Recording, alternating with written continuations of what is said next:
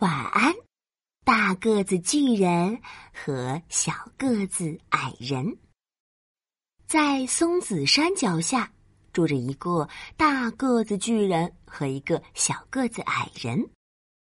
大个子巨人觉得自己是松子山最厉害的人。呼噜噜，我的个子高又高，我的力气大又大，我大个子巨人一定是松子山最厉害的人。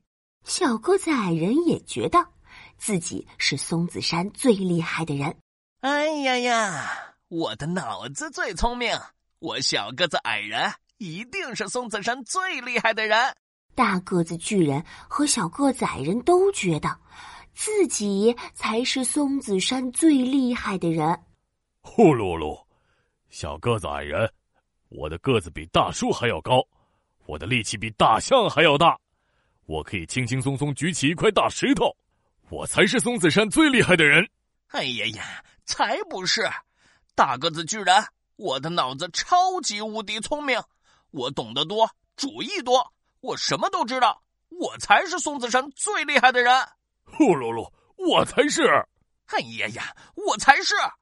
大个子巨人和小个子矮人吵啊吵啊，谁也不服谁。就在这时，哗啦啦，松子山下起了暴雨，暴雨引发了山洪，山洪把他们的大木屋和小木屋都冲走了。呼噜噜，大木屋被山洪冲走了，看来只能搭一座新木屋了。大个子巨人决定重新搭一座大木屋。搭建木屋需要木材，必须先砍树才行。大个子巨人个子高，力气大，扛起大斧头，三两下就砍好了搭建大木屋需要的木材。呼噜噜，我就说我是松子山最厉害的人吧！这么多木材，我一下就砍好了。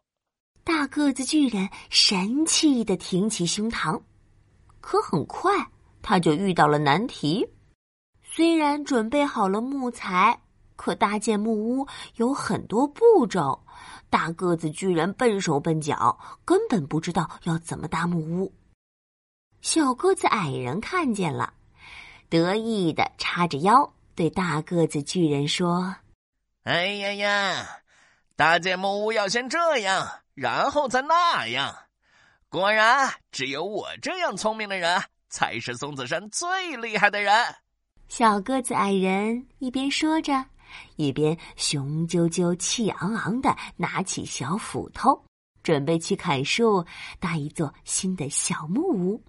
可很快，他也遇到了难题：小个子矮人的个子太矮，力气太小，根本砍不动树。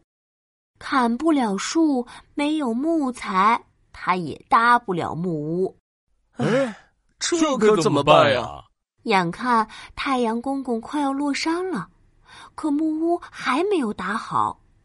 如果天黑前还搭不好木屋，大个子巨人和小个子矮人晚上就没地方睡觉了。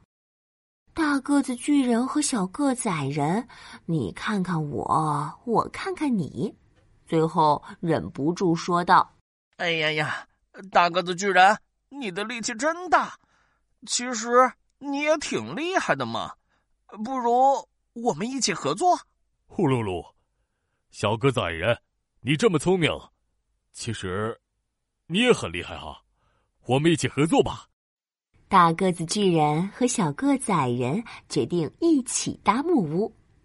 大个子巨人帮小个子矮人砍树，小个子矮人教大个子巨人怎么搭木屋。在两人的努力下。大个子巨人和小个子矮人终于在天黑前搭建好了新木屋。呼噜噜，太好了！大木屋搭好了，谢谢你，小个子矮人。哎呀呀，没什么了，我的小木屋也搭好了，也谢谢你，大个子巨人。大个子巨人和小个子矮人承认了对方的优点，两人成为了好朋友。晚上，他们住在新房子里，美滋滋的睡着了。晚安，大个子巨人。